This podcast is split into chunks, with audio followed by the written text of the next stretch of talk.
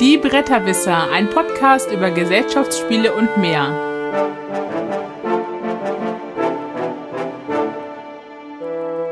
www.bretterwisser.de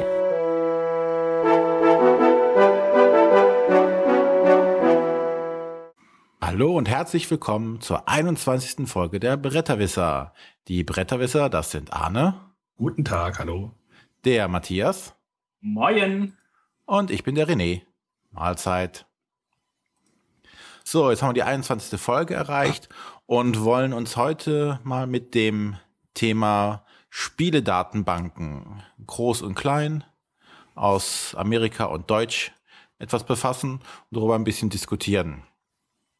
Zuvor wollen wir aber noch mal uns bei den vielen Leuten bedanken, die uns Kommentare in den Blog reingeschrieben haben. So langsam entwickelt sich das ja auch schon eine kleine Diskussion daraus, was uns sehr freut. Leute hören uns und kommentieren uns auch. Sehr schön. Finden wir ja. super. Hört nicht auf. Macht weiter so. genau, Matthias wollte noch was sagen, hat er gesagt. Ich sag eh immer zu viel.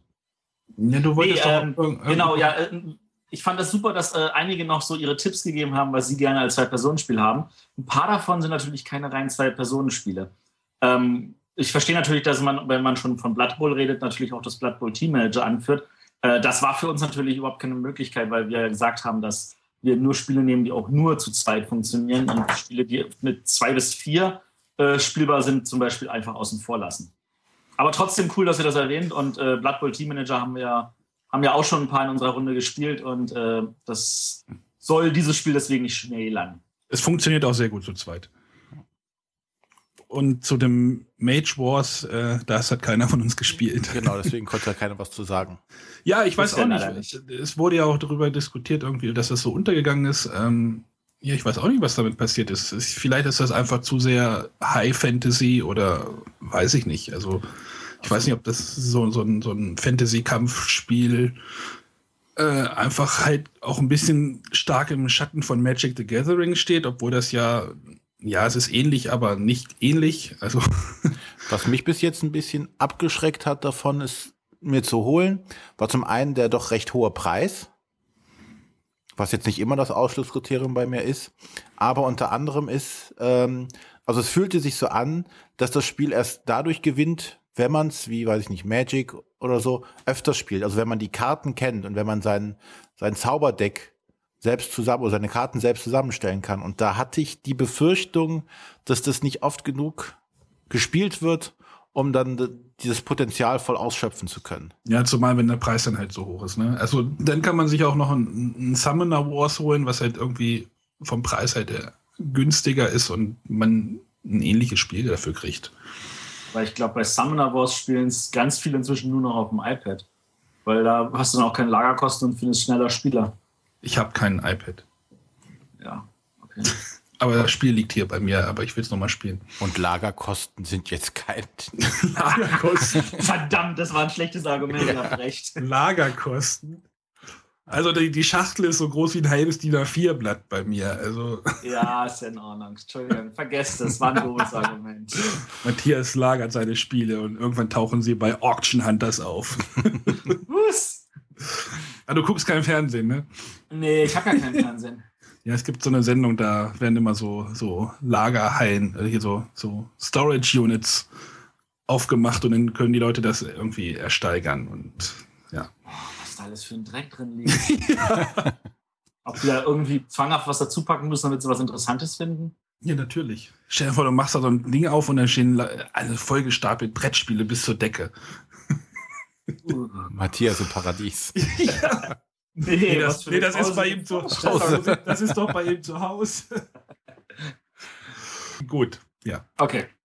Gut. Also, wie gesagt, wir bedanken uns bei den Kommentatoren und freuen uns über weitere rege Teilnahme. Vielleicht auch zu unserem heutigen Thema. Aber dazu dann später mehr. Und wir beginnen mit unserer Spielevorstellungsrunde. Da darf der Arne beginnen. Genau, immer wenn ich in die Spieleburg gehe, komme ich irgendwie mit dem Spiel nach Hause. Äh, so wie so auch dieses Mal vor zwei Wochen. Äh, dort hat kurzes Lob an die Spieleburg an dieser Stelle. Ihr macht alles richtig. Genau. Und der neue Laden ist super. ähm, ja, ich habe dort einen Eminent Domain erstanden für einen guten Zehner. Also das ist irgendwie, die hauen das irgendwie raus und ich glaube, es ist, passiert auch überall. Also das Eminent Domain wird ziemlich verramscht, sage ich mal. Äh, ist ein Deckbau ähnliches, ja doch, ist ein Deckbauspiel, was ich jetzt aber auch erst nur zu zweit gespielt habe. Äh, es mir dort aber durchaus gefallen hat. Jetzt warte ich auf das Schrei von Matthias. Ich lasse dich erst zu Ende reden. Ach, du lässt mich erst zu Ende reden. Genau, man hat. Dann äh, schreit er. Man hat äh, zehn Karten. Man startet mit zehn Karten, die bestehen aus Erkunden, Angreifen, Besiedeln, Produzieren gibt es, glaube ich, noch nicht am Anfang, oder? Doch. Und ähm, man hat, wenn man dran ist, zwei Phasen. Man spielt quasi einmal eine, eine Karte aus seiner Hand. Also man kann eine Karte aus seiner Hand spielen. Wenn man dort Erkunden spielt, dann darf man zum Beispiel zwei Karten von seinem Nachziehstapel ziehen. Oder wenn man Angreifen spielt, dann darf man äh, zwei Schiffe nehmen. Oder besiedeln, dann darf man einen Planet besiedeln. Und dann kann man da eine Rolle wählen. Die Rolle wählen sieht dann so aus. In der Mitte liegen diese fünf Kartentypen aus. Also erkunden, angreifen, besiedeln, produzieren, handeln und forschen. Und von denen nimmt man dann sich eine Karte. Und das ist dann die Rolle, die man macht. Ähm, wenn ich jetzt zum Beispiel äh, Angreifen nehme, dann darf ich mir noch mal so viele Schiffe nehmen, wie ich Angreifen-Symbole vor mir liegen habe. Das kann man halt, indem man weitere Karten aus seiner Hand dazulegt, ein bisschen boosten, sage ich mal. Also man nimmt halt die Karte aus der Mitte, dann hat man ein Symbol vor sich liegen und dann kann man noch zwei aus seiner Hand, aus seiner Handkarte, äh, von seinen Handkarten dazulegen, hat man drei Symbole, dann darf man sich drei Schiffe nehmen von diesen Angriffsschiffen. Und äh, wenn man, wenn die Mitspieler es möchten, können sie dieser Rolle folgen. Und die können dann halt auch Karten ausspielen. Und dann können die halt auch Schiffe sich nehmen. Ähm, der, der die Rolle bestimmt, hat dann immer noch so einen Anführerbonus. Das ist ähnlich wie bei Puerto Rico. Der kriegt dann halt noch eine Verbesserung, kann noch mehr machen, Sachen machen, mehr erkunden oder mehr produzieren. Und ja, so geht das dann weiter und äh, genau, danach dann kann man seine, werden die abgelegten Karten zur Seite gelegt. Man kann seine Handkarten, ähm, von seinen Handkarten auch welche ablegen, wenn man möchte, und dann zieht man wieder auf sein Handkartenlimit auf. Äh, in dem Spiel geht es halt darum, dass man Planeten erkundet. Äh, diese Planeten gibt es in einem Planetenstapel, die haben dann immer, um die Planeten benutzen zu können, müssen sie halt bekämpft werden oder besiedelt werden die Kosten stehen auf den Karten drauf. Wenn, die, wenn man diese Kosten erfüllt, dann dreht man die Planeten um und dann diese Planeten können, bringen dann Siegpunkte oder können Waren produzieren oder Verbesserungen, also Angreifenssymbole zum Beispiel haben oder Forschungssymbole und die zählen dann halt mit, wenn man diese Rolle benutzt. quasi. Zusätzlich kann man noch Technologiekarten kaufen. Äh, die werden halt über diese Forschungssymbole erworben. Die bringen halt Verbesserungen, indem man immer irgendwie einen Siegpunkt bekommt, wenn man diese Karte als Aktion ausspielt oder oder oder oder. Also ähm, wie gesagt, hat mir ganz gut gefallen. Erinnert mich so ein bisschen so eine, an eine Kreuzung zwischen Dominion und Race for the Galaxy. Das trifft's. Ja? Ja, doch. Ja.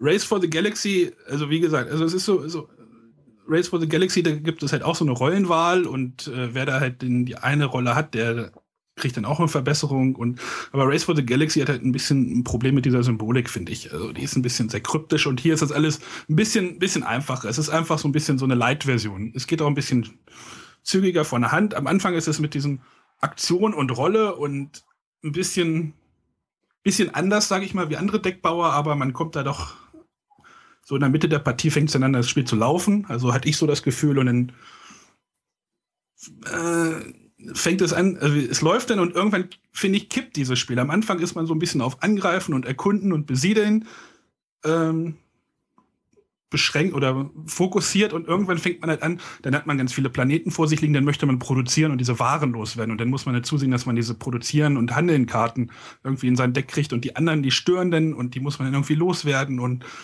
also wie gesagt, ähnlich wie bei Dominion, wo es dann auch irgendwann dieses Spiel kippt und man dann nur noch Siegpunkte kauft. Und äh, so war das hier auch. Und mir hat es gefallen. Ich finde es ein bisschen schade, dass es ein bisschen in Deutschland so ein bisschen untergegangen ist. Ähm und René hatte mir irgendwie im Vorgespräch gesagt, dass die Erweiterung nicht nach Deutschland kommen wird und ich darüber ein bisschen traurig bin. Ja, die wurde ja auf Kickstarter auch so wieder relativ erfolgreich finanziert.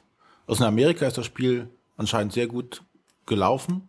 Ja, äh, aber das Thema so, zieht so. wahrscheinlich in Deutschland mal wieder nicht genug Spieler an. Ich, ich muss auch sagen, mit dem, mit dem hässlichen Cover äh, kann ich das verstehen. Also das deutsche Cover ist wirklich ein hässliches und das amerikanische ist ein sehr schönes und äh, ich weiß nicht, was diese ja, ich weiß nicht, was diese beiden Menschen auf diesem Cover zu bedeuten haben, die irgendwie komisch gucken und irgendwie. Äh, genau, im Warum nimmt man nicht einfach das amerikanische Cover und gut. Da war nur dieser stellare Nebel irgendwie drauf, ne? Ja, genau. Ah, das, das sah ja wirklich noch langweiliger aus. Nee, nee, nee, nee. Also ich fand das schon sinnvoll, dass sie da noch Leute draufgepackt haben. Aber also, ähm, ich bin jetzt gedanklich nochmal durchgegangen und. Und dennoch noch hässliche Leute. Ja, aber ähm, was, was, was mich an dem Spiel, also der Vergleich mit, mit äh, es ist, es hat, finde ich, noch einen Schritt weniger von Race for the Galaxy, sondern mehr von Ruhm für Rom. Weil wenn ich eine Aktion mache, können die anderen alle in diese Aktion ja einsteigen. Mhm. Ja, ja, ja. Ähm, mein Problem mit dem Spiel, und das ist der Grund, warum ich es nicht mag, ist, dass ähm, du knallst dir dein Deck mit dem gesamten Dreck zu. Also du versuchst auf der einen Seite gerade loszuwerden und gleichzeitig kriegst du halt von der Aktion, die du immer wieder machst, immer mehr nach. Ähm, das sorgt dafür, dass dein, dein Deck anfängt irgendwie zu klumpen. Du hast relativ wenig Kontrolle darüber, wie dein Deck ausschaut. Und äh, also beziehungsweise dadurch, dass du halt mischt und so, das, das, das fühlt sich alles sehr, sehr inhomogen an. Ja, aber das kannst du ja, das kannst du. Es gibt ja halt diese Karte, wo du zwei Karten entsorgen kannst. Also das, wenn du diese Forschungskarte nimmst, die du ja auch später brauchst, um viel, höhere Forschung zu kaufen, kannst du auch relativ problemlos dein Deck entschlanken. Das geht dann in zwei, drei Runden, dass du die Karten los wirst. Du kriegst halt jedes Mal zwei Karten raus, die du nicht brauchst. Ja, oder? aber das ist, das, das ist halt im Moment anfangen, wo das Spiel schon fast vorbei ist. Also das kommt dann auch immer zu spät. Und das ist so ein, oh, also es fühlt sich anstrengend an, es fühlt sich langweilig an. Du hast dann zusätzlich das Problem, dass ähm, je nachdem, ob der erste Spieler eher auf Siedeln oder auf Kämpfen geht, was ja theoretisch dasselbe macht, ähm, du versuchst entweder bei beidem dabei zu sein, damit du immer mitagieren kannst, was dafür sorgt, dass du zwei Arten von Karten hast, die du nie sinnvoll verwenden kannst. Oder du sagst, ich konzentriere mich auch nur auf eins, dann kannst du nur bei der Hälfte der Personen mit einsteigen. Ähm, es fühlt sich an allen Stellen falsch an und es bietet mir nicht genug Neues. Ja, das ist ja beim Deckbau sowieso so ein Thema. Ja, aber ich fand die Kombination mit diesem äh, Rollenwählen und Deckbau und Aktionen doch schon für mich neu genug, um es anders zu machen als die anderen Deckbauspiele. Und es ist, es ist, es ist, es ist ja noch nicht mal, also ich empfinde es noch nicht mal als Deckbauspiel, weil es, beim Deckbauspiel zeichnet sich für mich dadurch aus, dass ich entscheide, was für eine Karte ich haben will. Aber hier nehme ich einfach eine Aktionskarte, die ich gespielt habe, nochmal. Das heißt, ich habe immer dieselben Karten im Deck. Musst du ja nicht. Und, ja, aber das, das ja, finde ich. Ja, von, von, von, Prinzip her. Weil du ja, hast ja nur diese, diese Standardkarten, diese fünf, und ja, du spielst eine davon und nimmst dieselbe. Ja, aber das ist doch gar nicht so verkehrt, dass da die, nur fünf Standardkarten in der Mitte liegen. Wenn du bei Dominion spielst, dann hast du zehn Karten da liegen. Wenn du da Neulinge hast, dann müssen die erstmal alle diese zehn Karten durchlesen. Ja, okay. Also Hier ist es so, du hast halt immer fünf Karten liegen. Es ist immer, also es ist halt. Also ich, ich sage nicht, dass es so viel, so viel äh, äh, Langzeitspaß wahrscheinlich wie Dominion und Kombinationen bietet. Das ist, das ist wahrscheinlich richtig. Aber es ist halt ist halt einfacher, indem du halt weniger Karten dort liegen hast. Ja, Oder nimm mal Ascension, dort hast du auch da deine sechs, sieben Karten in der Mitte liegen und du musst halt jedes Mal lesen, was diese Karte macht und ja, aber das ist in Ordnung. Also, also vielleicht bin ich tatsächlich ja, für dich. Zielgruppe für das Spiel. Aber ja, wahrscheinlich. das Problem ist doch, dass das, das Spannendste an dem Spiel waren für mich diese, diese Planeten-Sonderkarten, ähm, also die du über die Planeten gekauft hast. Ja. Ähm, und davon gab es viel zu wenige und sobald einer damit angefangen hat, war das Spiel auch gleich vorbei. Also die Spieldauer war ja wenigstens angenehm kurz. Deutsche glaube, Erstauflage enthält neun Bonusplaneten. Yeah. Also was ich glaube ist, dass das erst mit der Erweiterung tatsächlich zu einem runden Spiel ist. Und das Problem ist ja, du hast entweder ein Spiel, das ist zu kompliziert, also nimmst du Teile raus und packst sie in die Erweiterung. Ja. Und dann musst du halt gucken, wie viel nimmst du raus. Wenn du zu viel rausnimmst, ist das Grundspiel zu langweilig und keiner schaut auf die Erweiterung. Das ist für mich in diesem Fall passiert. Wenn du zu wenig rausnimmst, ist das Grundspiel zu kompliziert. Ähm, das ist ja ein Prinzip, das gab es schon vor knapp 20 Jahren, weil Siedler hat das ja auch so gemacht. Das Originalspiel enthielt ja alles für Seefahrer und Städte und Ritter.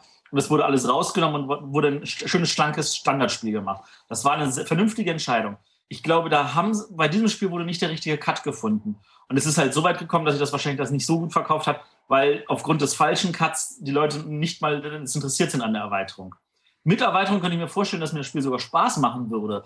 Aber ich habe jetzt ehrlich gesagt äh, nicht das Bedürfnis, das auszuprobieren. Aber dann scheint es ja ein deutsches Problem zu sein. Nee, ja, das, das, nein. Ja, ich glaube, das Thema ist aber auch schon ein deutsches Problem. Also ich, ich glaube, dass die Erweiterung auch in Amerika sich deutlich schlechter verkauft hat als das Grundspiel. Und ähm, diese, ich meine, dadurch, dass das über Kickstarter läuft, da kannst du natürlich entsprechend die Zielgruppe direkt an, anvisieren. Da müsste ich jetzt gucken, wie viele Leute, wie, wie viele Exemplare äh, wurden von dem Grundspiel ge gebacken und wie viel von der Erweiterung. Das ist ja alles nochmal so ein anderes Problem. Ähm, vielleicht ist auch einfach die Zielgruppe, die das erste Spiel gespielt hat in Amerika, gewohnt, einfachere Sachen zu spielen. Also für mich war es nichts. Ich empfand es als nervig. Ja, ich fand es äh, ganz cool. Äh, Werde es mir auch nochmal noch spielen. Äh, Eminent Domain von und Jeffy. Entschuldigung an unsere Hörer, dass wir da ein bisschen unterschiedlicher Meinung sind. Das war mal nicht so. Das Noch zur Ergänzung, ich habe gerade auf Kickstarter nachgeguckt, also das äh, normale Eminent Domain wurde mit 241 Prozent finanziert und die Erweiterung mit 413 Prozent. Ja, die Prozentlagen will ich aus. Wie viele Leute haben es gebacken? Äh, das kann man ja auch nachgucken. Also die Erweiterung 2500 Okay. und Original äh, 699. Uh, Also ist da müssen ja einige Exemplare noch über den Tisch gewandert sein, nachdem ähm, die 699 durch waren. ja. Okay. Ja, ja, vielleicht ist tatsächlich da ein anderer Markt. Es Ja, hat für mich nur einen guten Zehner gekostet. Also da war jetzt die Investition halt nicht so hoch. Ach, für einen Zehner kann man das nehmen und mal kennenlernen. Das ist gar keine Ja, Frage. dafür, das war halt der Gedanke. Ich hatte es halt schon ewig auf meiner Liste mal stehen und dann stand es dann halt dort halt rum. Genauso wie das nächste Spiel ewig auf meiner Liste schon steht und ich auch schon mehrfach da ähm, kurz Was? davor war, es zu kaufen. René, das war jetzt die Überleitung für dich. Ja, genau. Und zwar äh, Thunderstone Advanced. Ähm, es gab vor, weiß ich nicht wie vielen Jahren, gab es das Thunderstone ohne das Advanced. Ja, das kam so nach, nach dem Dominion. Genau, nach dem, direkt nach nach, dem- dem Dominion eingeschlagen ist. Ich glaube, der Dominion hat die zweite Erweiterung raus und dann kam schon Thunderstone. Genau. Thunderstone war das dritte Deckbuilding-Game. der Das bei dritte? Das zweite war Ascension. war das nicht? Nee, Ich hätte Thunderstone als zweites jetzt getippt. Thunderstone war vor Ascension. Sicher? Ja. Okay, dann vielleicht täusche ich mich auch. Da Naja, auf jeden Fall. Eins, eines der ersten Vertreter Ja. nach Dominion, heißt das zweite oder das dritte, sehr früh und hat jetzt das, das Deckbauspiel in eine Fantasy-Welt. Klassisches High Fantasy mit Kriegern, Magiern, Orks, Goblins, Drachen und hast du nicht gesehen, die aufeinander einprügeln. Die Mechanismen sind äh, ähnlich wie bei Dominion, also man hat äh, fünf Handkarten, spielt diese in seiner Runde aus, kann damit entweder Monster bekämpfen oder Karten kaufen. Äh, alle nicht gebrauchten Karten und gebrauchten Karten werden abgelegt, man zieht wieder fünf nach. Das bekannte Prozedere bei Deckbauspielen. Hm, Was macht es jetzt anders? Wie gesagt, erstmal das Thema natürlich und dass man nun halt gegen Monster kämpft und man muss sich in der Runde entscheiden, was macht man. Entweder ich gehe in die Stadt und kaufe Karten ein. Dafür lege ich halt alle meine Karten ab, die einen gewissen Goldwert haben und kann mir dafür neue Karten kaufen. Oder ich bin mutig genug und gehe mit meinen Helden und meinen Karten ins Dungeon und versuche dort Monster zu besiegen. Ähm, was recht nett ist, was alle Rollenspielfreunde oder Fantasy-Freunde da anspricht oder mich auch angesprochen hat, war dann die Möglichkeit, seine Helden aufzuleveln, wie bei einem klassischen Rollenspiel. Also es gibt äh, im Spiel gibt's dann bis zu vier verschiedene Helden, die dort ausliegen. Und die beginnen halt immer mit Level 1 und dann kann man die dann für Erfahrungspunkte, wenn man Monster besiegt, kriegt man Erfahrungspunkte, aufleveln. Also aus einem Level 1 ein Level 2 Helden machen, der dann bessere Angriffswerte oder Spezialfähigkeiten einfach besitzt.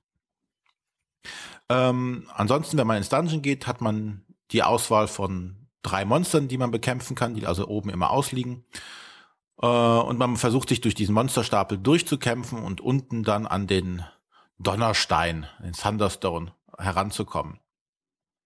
Beim Kämpfen ist es recht witzig gemacht, dass man nicht einfach nur Kampfstärke braucht, sondern, weil man ja im, im dunklen Dungeon ist, benötigt man auch Licht. Und viele Karten geben halt einem auch Licht dazu. wenn, wenn man zum Beispiel in die weiter tiefer gelegenen Monster angreifen möchte, also nicht das vorderste, sondern zum Beispiel das zweite oder das dritte, braucht man entsprechend mehr Licht. Hat man das nicht, wird der Kampf schwieriger und meistens dann auch fast nicht schaffbar. Ähm, das Ganze sorgt dafür, dass man, wie ich finde, versuchen muss, sein Deck sehr ausgewogen zu haben.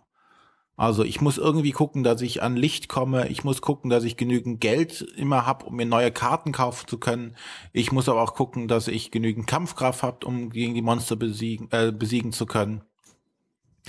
Und das führt halt so, dass ich nicht nur sagen kann, okay, ich habe jetzt hier nur Krieger und dann wird es schon etwas schwieriger. Vor allem, weil die Monster halt auch noch immer Spezialfähigkeiten mit sich führen, die dann das Kampfergebnis irgendwie beeinflussen. Weiß ich nicht. Ich muss äh, am Ende des Kampfes muss ich einen meiner Krieger oder meiner Nahkampfleute zerstören oder mein, einen Magier zerstören. Also wenn ich dann nur Magier habe, dann ist natürlich blöd. Wenn ich ja noch einen von zerstören muss, habe ich nur Krieger, bin ich an der Kiste wieder fein raus. Und so gibt es viele unterschiedliche Aktionen und Karteneffekte, die da eintreten können. Hm, noch kurz zum Advanced. Also das Advanced ist eigentlich das gleiche Spiel, ähm, die sind sogar kompatibel, also Thunderstone Advanced und das normale Thunderstone. Das ja, alte. Eig eigentlich. eigentlich. Ich, ich finde, also ja, erzähl. Äh, ja, so regeltechnisch sind sie kompatibel. Ja, aber ja. die Karten. Man kann die Karten auch zusammenmischen, aber dann fast passt es. Also manche Grafiken wurden halt stark verändert. Und genau, die Grafiken wurden schöner gemacht und es wurden einige alte Karten halt auch weggeschmissen. Es wurden ein paar Kosten angepasst. Na, also, aber grundsätzlich bleiben, bleibt das Spiel dasselbe. Es ändert sich jetzt nichts am Spiel oder an den Mechaniken groß. Was in, beim Thunderstone Advance noch dazugekommen ist, du kriegst jetzt so, eine, so, einen, so einen Plan, wo du deine Karten also auslegen kannst, dass du sagen kannst, hier ist das Dorf mit den Feldern und hier ist das Dungeon mit den Feldern. Das ist natürlich gerade zum, zum Kennenlernen des Spiels ganz interessant. Ist aber in der deutschen Version nur dieses Poster, oder? Genau, kein Spielplan. Das finde ich ein bisschen schade. Also in der englischen Version ist es so ein, so ein ordentliches Brett und äh, ich ärgere mich nur immer darüber, über dieses Poster. Ja, wobei ich ja hoffe, dass sie es demnächst auch machen, wie bei vielen Ami-Spielen schon, dass sie die, äh, diese Matten jetzt da reinpacken. Diese bedruckten Matten. Das finde ich ganz nett. Ja, äh, ich, ich kann ja mal kurz sagen, dass ich auch Thunderstone. Achso, warst du jetzt fertig oder? Äh, soweit war ich jetzt eigentlich durch. Ich hatte auch Thunderstone, äh, wie gesagt, ich, Dominion großer Fan. Thunderstone habe ich mir dann auch besorgt bis zur Drachenturm-Erweiterung. Also zur, ich glaube, die ersten große war es. Und dann habe ich alle verkauft. Weil ich gedacht habe, dann kam Thunderstone Advance raus, habe gedacht, es ist zwar kompatibel, aber irgendwie ist das irgendwie blöd. Und Thunderstone Advance klang für mich irgendwie besser. Und ich hatte gesagt, Thunderstone steht immer noch auf meiner Liste. Also ich habe es noch nicht wieder besorgt mir, weil mich dieses Poster irgendwie total annervt. Und ich mich darüber nur ärgern würde. Wobei man, eigentlich. Man könnte es ja auch weglassen, ja klar, genau. aber äh, warum packt man da nicht so ein Brett rein? Warum? Kosten. Kosten ja, Kosten, Kosten, mir doch egal. Zahle ich 5 Euro mehr, dann ich ein, möchte ich ein Brett ja, haben. Soll du zahlst 5 Euro mehr. Ich zahle 5 Euro mehr, aber im Laden da sieht das anders aus. ich möchte es echt noch mal gern spielen, aber äh, René, komm mal vorbei, dann spiele ich es mit dir. Ja, machen wir. ja, ich komme auch vorbei. Ähm, was man auch sagen muss, ähm, zu dem ersten Thunderstone hat dann damals der allseits bekannte Tom Wessel eine äh, Variante sich damals ausgedacht, die er dann auch immer propagiert hat, einen Thunderstone, was Extreme? Epic, Epic, Epic, Epic genau. Und äh, das ist sogar eine Regel, die es jetzt als offizielle Erweiterung oder als optionale Regel äh, ins Regelwerk geschafft hat. Und zwar, dass man nicht mehr nur vorgefertigte Kartendecks hat. Also ich habe zehn Karten von der Fackel, zehn Karten vom Schwert, zehn Karten vom Speer, sondern dass man alle Karten hat und die nur nach Gruppen aufteilt, also Waffen, Zaubersprüche, Gegenstände und äh, dann jedes Mal, wenn man eine Karte kauft, äh, eine neue Karte aufgedeckt wird. Also es kommen alle Karten kommen ins Spiel und äh, dadurch werden natürlich die die Karten, die ich selber habe, unterscheiden sich nachher einfach von denen, die meine Mitspieler haben. Oh, interessante Variante. Ja, man spielt einfach mit allen. Genau. Und das war noch eine nette Variante. Apropos Mitspieler, äh, sei noch hinzuzufügen, ob ich es allein oder zu fünft spiele, macht keinen Unterschied, äh, weil es doch wieder sehr solistisch ist. Äußerst. Es gibt ganz wenig Karteneffekte, die auch die Mitspieler betreffen. Und ich finde, vom Anspruch liegt es auch über Eminent Domain zum Beispiel. Also es ist schon definitiv. Es ist schon ein bisschen mehr, auf was man achten muss. Man muss achten drauf, wie viel, welche Waffe kann mein Held tragen, äh, wie viel Licht habe ich dabei, äh, welches Monster liegt da gerade. Also da hat man schon ein bisschen mehr zu beachten als Genau. Also äh, Eminem Domain ist dann eher doch so ein Einsteiger und Thunderstone ist dann eher was für den Advanced-Spieler.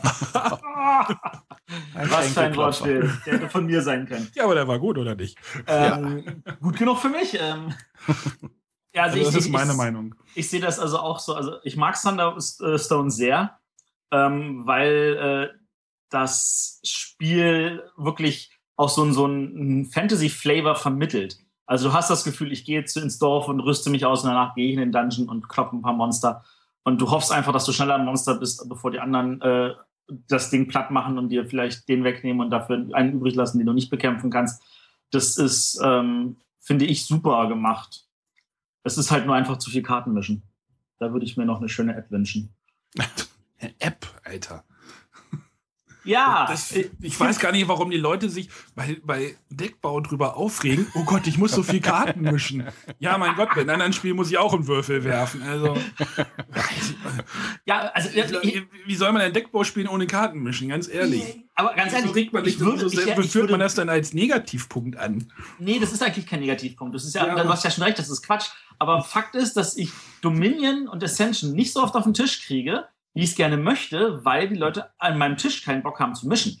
Und Ascension, da kriege ich meinen Kick übers, übers iPad und da kann ich meine 250 Partien im Monat spielen ohne Probleme.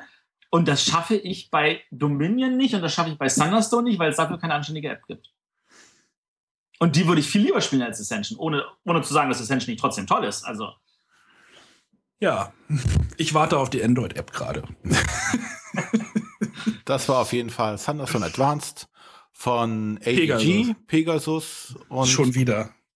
Ja, der Designer ist Mike Elliott. Mike Elliott, der hat schon ein paar tolle Spiele gemacht, ja. Mhm. Und dann darf jetzt der Matthias weitermachen. Von seinem Urlaub ja. im Thüringer Wald berichten. Ja. Ja, den überspringen wir gleich mal. Da gehen wir gleich mal einen Schritt weiter. Und ich ähm, erzähle mal erstmal was über das Spiel. Und zwar wollte ich über Carcassonne reden. Und zwar über das neue Carcassonne Goldrausch, das in Essen rauskommt. Ich glaube sogar schon zwei Wochen vor Essen. Ich glaube, es kommt schon in Leipzig raus. Schockschwere Not. Letztes Jahr ist zumindest Carcassonne Südsee auch schon in Leipzig rausgekommen. Deswegen traue ich denen das zu. Äh, falls nicht, auf jeden Fall in Essen wird es da sein. Goldrausch. Uiuiuiui. Ja, Samson. ich merke, eure Kinder sind noch in dem Alter. Ja. Sesamstraße kommt ja nur noch zu Unzeiten. Zu Unzeiten? Also ja, ich glaube um 6, 6, 6, 6 Uhr. Ja. Ja, ja, ja, da sind Kinder wach und müssen beschäftigt werden, damit die Eltern ausschlafen nicht können. meine Tochter. Ja, ich rede von dir. Du schläfst noch, damit deine Tochter, deine Tochter soll dich nicht wecken, also kann sie in Ruhe Sesamstraße gucken. Wird sie vom Fernseher geparkt, genau. Ja, genau, weil wir alle so richtig vorbildliche Eltern sind. Genau. Ja, also Carcassonne Goldrausch, ähm, grob erstmal, es ist ein Carcassonne, das sollte jetzt niemanden überraschen. Es ist sogar mehr Carcassonne, als es das Carcassonne Südsee war letztes Jahr.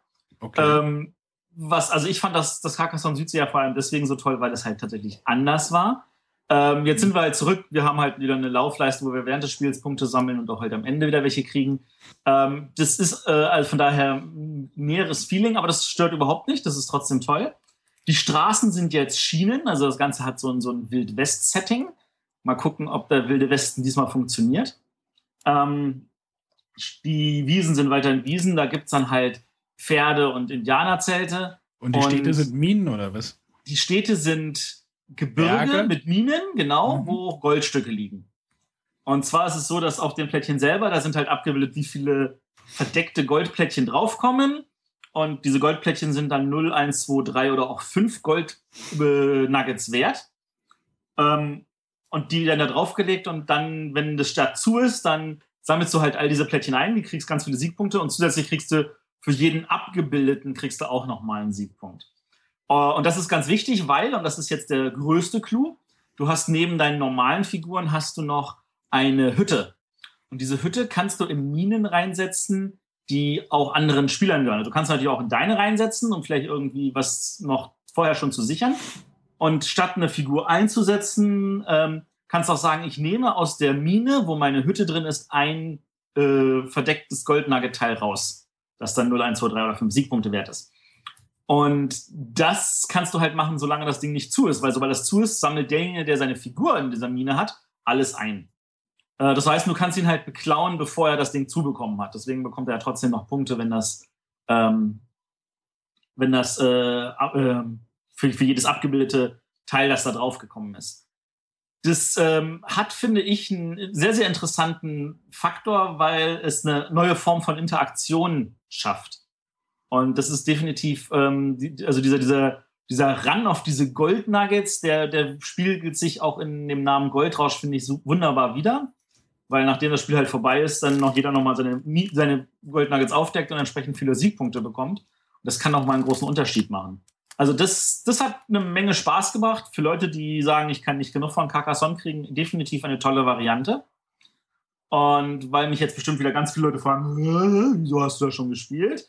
ähm, kann ich sagen, ja, ich war jetzt eine Woche lang auf Mallorca oh. beim Klickenabend Gathering. Schöne Grüße an den Smooker von dieser Stelle, der das mit seiner Frau wunderbar organisiert hat. Ähm, und dort haben sich halt ein Bunch von Redakteuren getroffen und ich wurde von allen der vornehme Redakteur immer genannt. ihr seid schuld, ihr beiden. Herr Redakteur. ähm, genau, und äh, deswegen, da haben wir ganz viele Prototypen schon gespielt, sowohl Sachen, die jetzt in Essen rauskommen, als auch Sachen, die erst in den nächsten Jahren rauskommen. Äh, und haben halt gemeinsam uns gegenseitig unter die Arme geholfen und beim, beim bisschen beim Entwickeln und Feedback geben und solche Sachen. Das hat also sehr, sehr viel. Also Mallorca, machen wir gleich mal den Schwenker rum ähm, ist eigentlich eine relativ äh, coole Veranstaltung. Wir sitzen da äh, auf einer großen Finca an Tischen, spielen von morgens bis nachts. Und nachts heißt wirklich zum Teil bis nachts um fünf. Ähm, und zwischendurch, äh, wenn man sich mal eine Pause gönnt, kann man in den Pool springen, der drei Meter weiter entfernt ist. Äh, oder man geht mal kurz runter zum Strand ähm, oder macht irgendwelche anderen Sachen. Also da gibt es welche, die dann einmal am Tag irgendwie losgelaufen sind, ein bisschen geocachen. Ähm, da kann man echt, echt die Zeit wunderbar rumkriegen und klingt echt nach harter Arbeit. Es ist harte Arbeit. Also unabhängig davon, dass es jetzt natürlich ziemlich locker klingt, es ist tatsächlich harte Arbeit. Ähm, da gab es dann immer so ein Problem. Also die Internetleitung war dieses Jahr nicht sonderlich stabil. Ähm, da war wirklich dann so, ey, könnt ihr nicht irgendwie euch an den Spieltisch setzen, weil ich kann meine E-Mails gerade nicht abfangen. Äh, das, wer nicht an einem Spiel saß, der saß an seinem Computer und hat irgendwelche Regeln bearbeitet. Äh, das war tatsächlich Arbeitszeit ganz groß. Ähm, die Pausen waren eher so, wenn wir abends dann gemeinsam in ein Restaurant gegangen sind. Ja, du hörst uns auch trauern. Ja, ich höre euch trauern. Ich, ich, bin am Trauern. Ich würde gerne wieder zurückfahren und weitermachen. ähm, ich habe auch ein kleines Special aufgenommen mit dem Smooker und seiner Frau. Ähm, das werden wir dann wahrscheinlich eine Woche später jetzt online stellen. Genau. Du hast aber auch noch, bist auch noch gegangen. Ja, äh, ich habe noch. Ich habe, ja, also die war eigentlich gerade bei Carcassonne Goldrausch. Also das ist bei Hans im Glück kommt das dieses Jahr, ist von dem Klaus-Jürgen Rede wieder von da aus gesehen. Ähm, ich glaube, ich bin durch, oder? Ich habe noch mehr. Du hast doch einen Podcast noch aufgenommen, oder nicht? Also habe ich doch gerade gesagt, da haben wir ein Special aufgenommen. Einen ganz langen.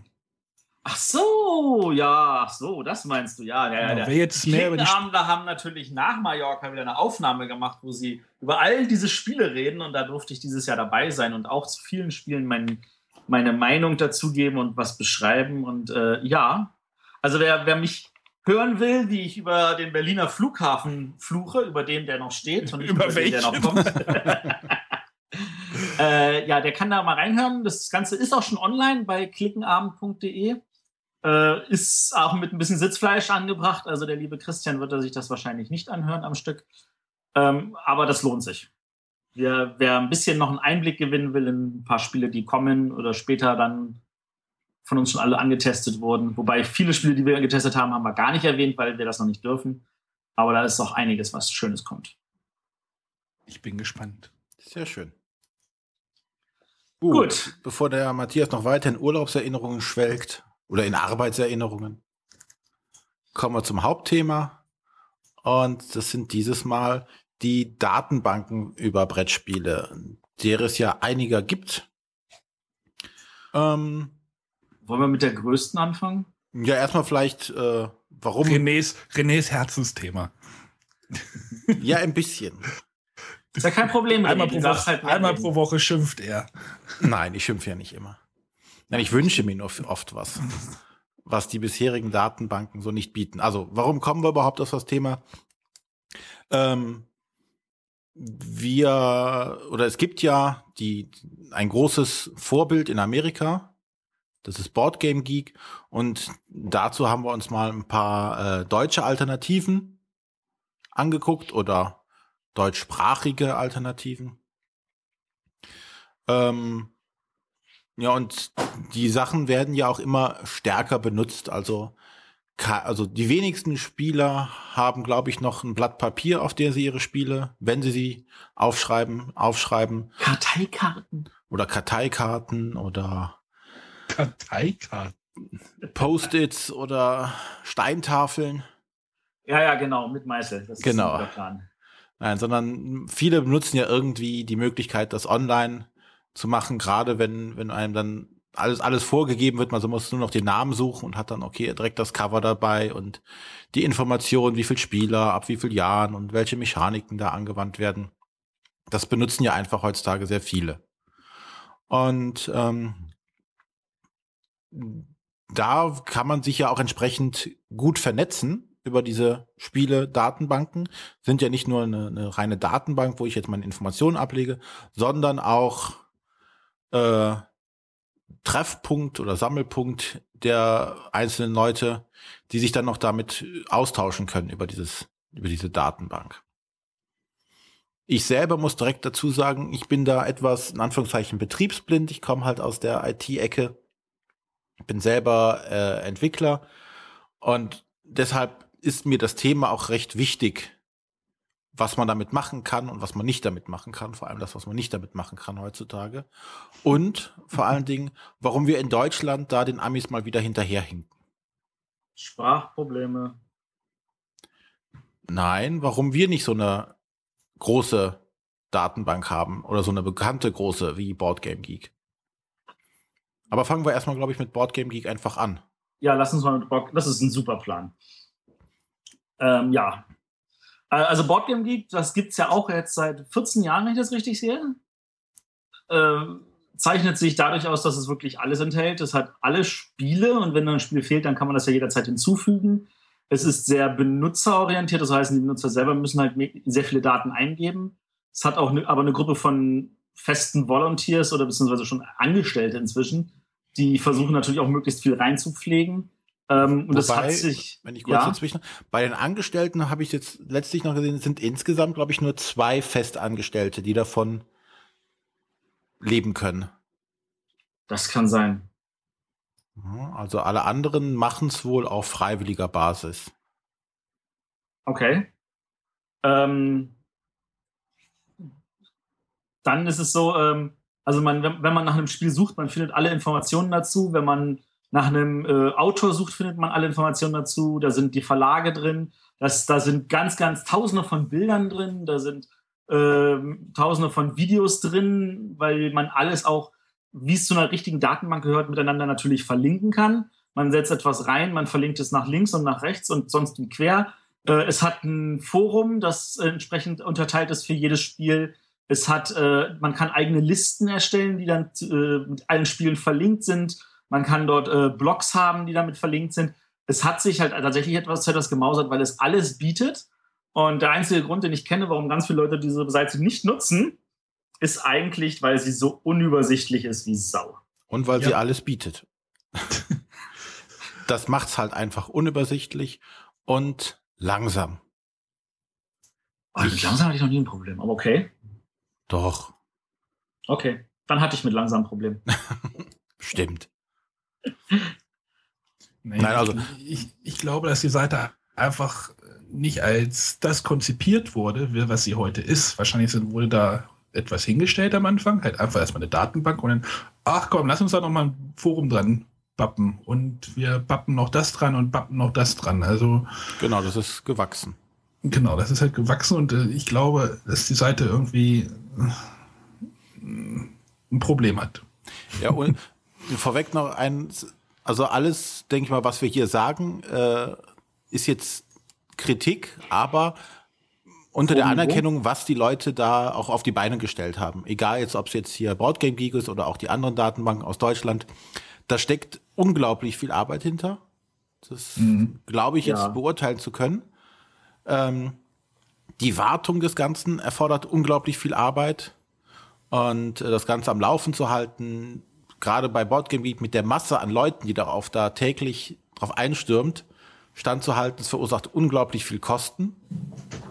Und das ist zum Beispiel, glaube ich, auch ein Problem, warum Boardgame Geek es nicht geschafft hat, bis jetzt ein richtiges neues Design aufzustellen. Es gab ja mal vor ein paar Jahren, da sah, sah die Startseite noch etwas anders aus.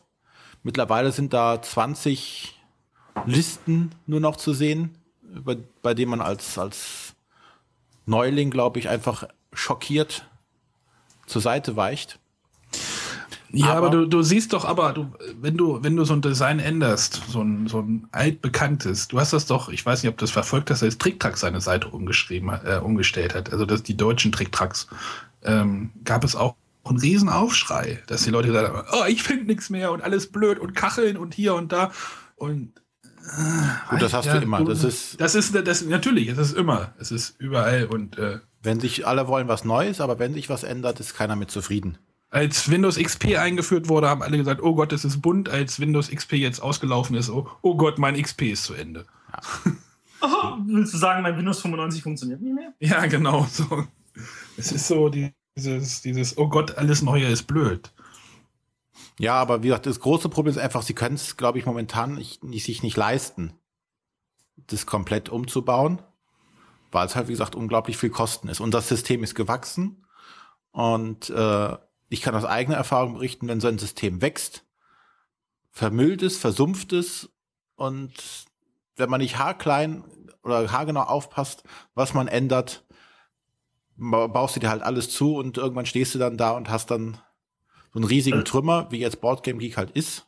Also du willst, du willst sagen, Boardgame Geek ist versumpft? Nur noch mal nach, also weil ich empfinde das nicht so. Ähm, ich meinte jetzt nicht die, ähm, die, die Daten, also die Spiele an sich, sondern der dahinterliegende Code, also das, was programmiert wurde, was gebaut wurde im Hintergrund. Ja gut, das kann ich natürlich nicht beurteilen. Ja, wie gesagt, beurteilen kann ich es nicht, aber ich kann es mir gut vorstellen, dass es ist. Und darunter leidet das Ganze halt meines Erachtens. Es ist halt einfach auch, sie bieten zu viel. Nee, du kannst ja alles bieten, du musst es nur irgendwie, weiß nicht, verstecken oder Bereiche schaffen oder Unterseiten machen oder dann hast du wieder das Problem, dass es wieder zu verschachtelt wird oder weiß ich, ich, ich glaube, Also ich, ich glaub, bin da halt einfach kein Webentwickler dafür in der, in der Das Problem, das ich sehe, ist, dass ähm, der, wer sich eingefuchst hat in Boardgame Geek, der will das auch nicht anders. Ja, das also, stimmt. Also wenn sie das da jetzt einfacher machen würden, dann würde ich sagen, ich finde nichts mehr. Das ist doch super gewesen, dass ich vorher alles gefunden habe. Ich bin auf ein Spiel gegangen, ich habe alle Informationen zu dem Spiel auf einen Blick zu, zu sehen bekommen.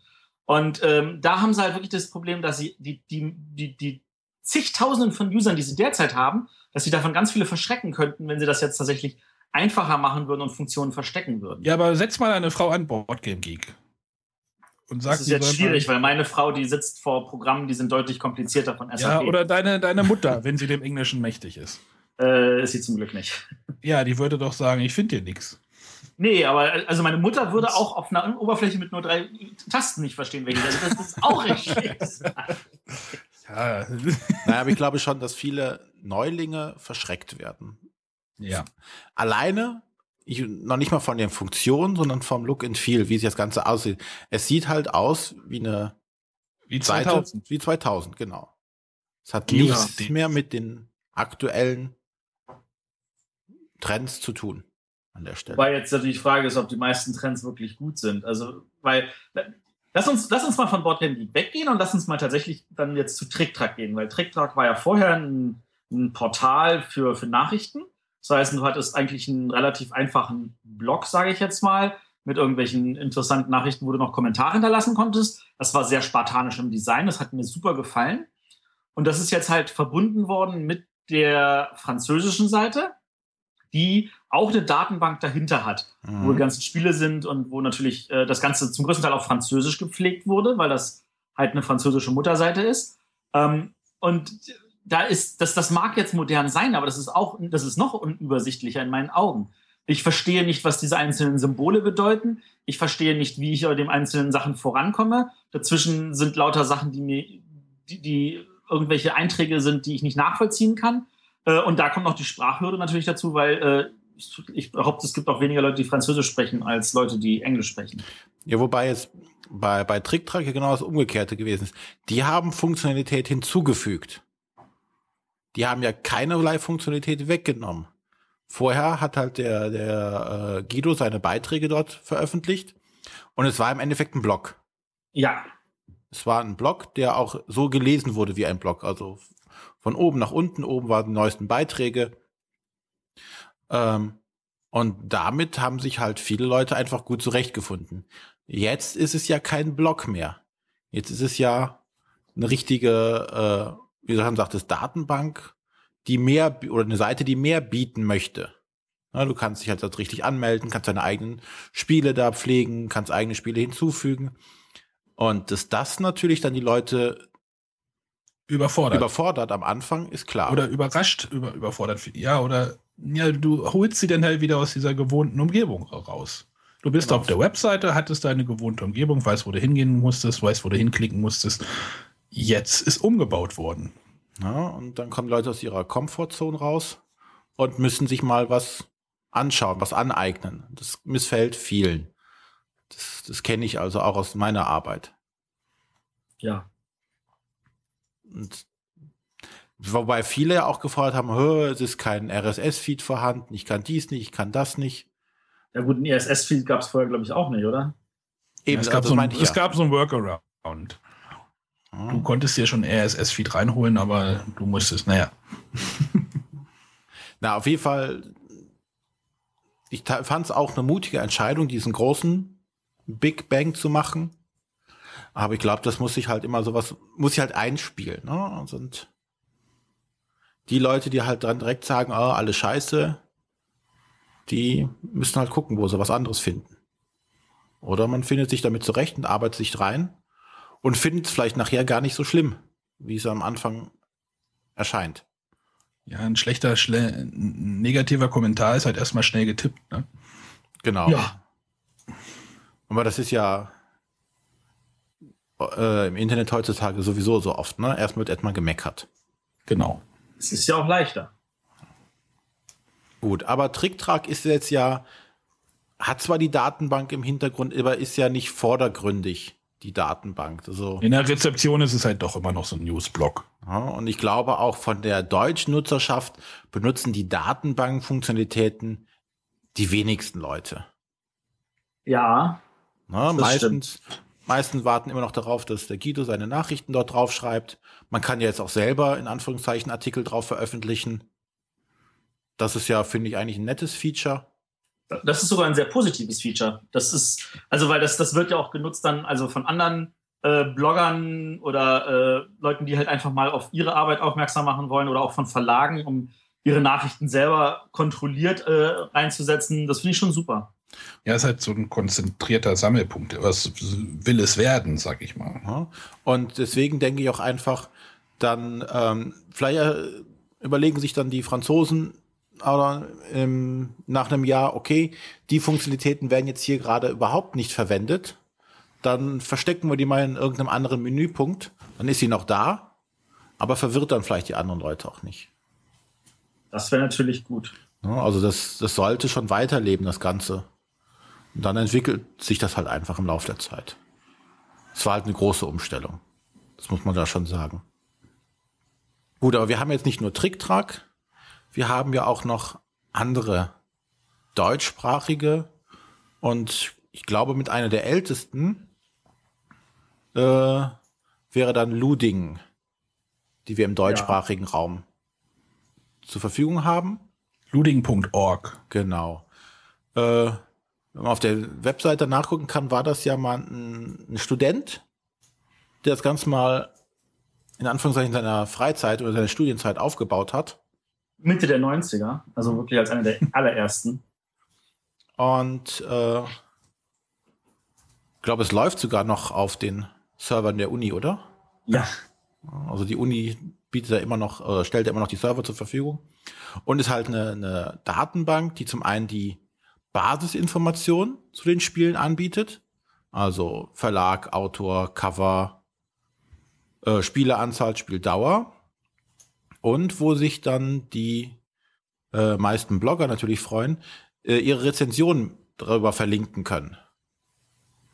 Also du kannst deinen, deinen Blogartikel, wenn du den geschrieben hast, kannst du bei Luding äh, deinen Link dazu hinzufügen und sagen, okay, ich habe hier für Eminent Domain jetzt einen Artikel geschrieben, hier ist der Link dazu. Und der Arne hat damit auch positive Erfahrungen gemacht letztes Jahr, ne?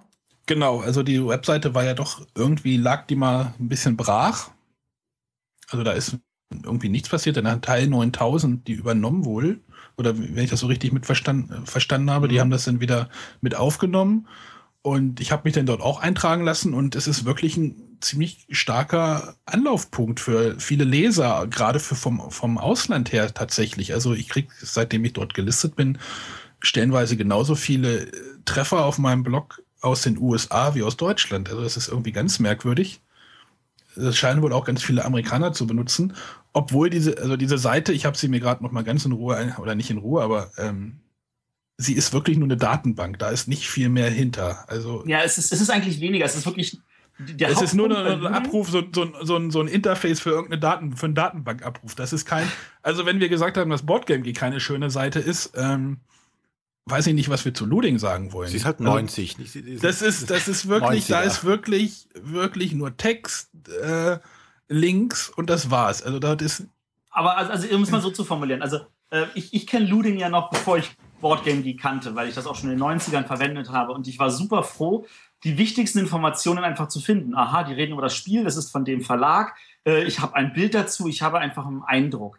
Ähm, heutzutage, und das ist, glaube ich, der wichtige Punkt, ich meine, ich bin inzwischen ja auch bei Luding gelistet und ich hat, das hat mir auch eine ganze Menge gebracht. Äh, seitdem habe ich, würde ich sagen, doppelt so viele Leser wie vorher.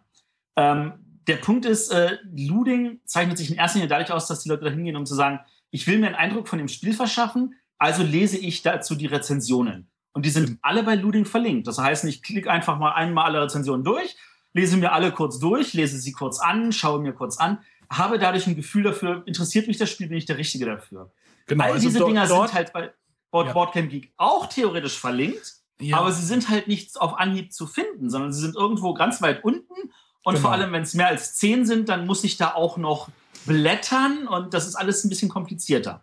Genau, ich habe zum Beispiel von Luding äh, in meiner Lesezeichenleiste neue Rezensionen der letzten 14 Tage äh, quasi. Also man kann, kann dort die Rezension ja nach Alphabet und nach Chronologie sortieren und ich habe die halt chronologisch mir dort äh, abgelegt und guckt dann halt so, was die anderen Blogger so machen, worüber die gerade schreiben. Also dafür ist es wirklich ein, ein, guter, um einen guten Überblick zu kriegen, wer welches Spiel gerade gemacht hat in letzter Zeit, äh, was gerade so ein bisschen, wenn man das so ein bisschen quer liest, so was gerade interessant ist. Und dann, wenn ich wirklich auch was über ein Spiel wissen will, dann gehe ich auch zu Luding und klicke mir das Spiel und dann gucke ich, wer hat was gemacht, wer, man kennt ja dann doch seine Lieblingsblogger und äh, klickt dann die an und dann findet man das dort schneller als bei Boardgaming. Das stimmt schon, aber schön ist es trotzdem nicht.